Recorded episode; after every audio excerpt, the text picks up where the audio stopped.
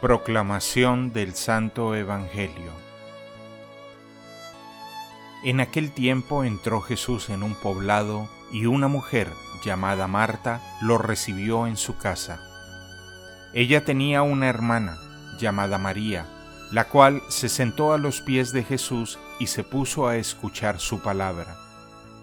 Marta, entre tanto, se afanaba en diversos quehaceres, hasta que acercándose a Jesús le dijo, Señor, ¿no te has dado cuenta de que mi hermana me ha dejado sola con todo el quehacer?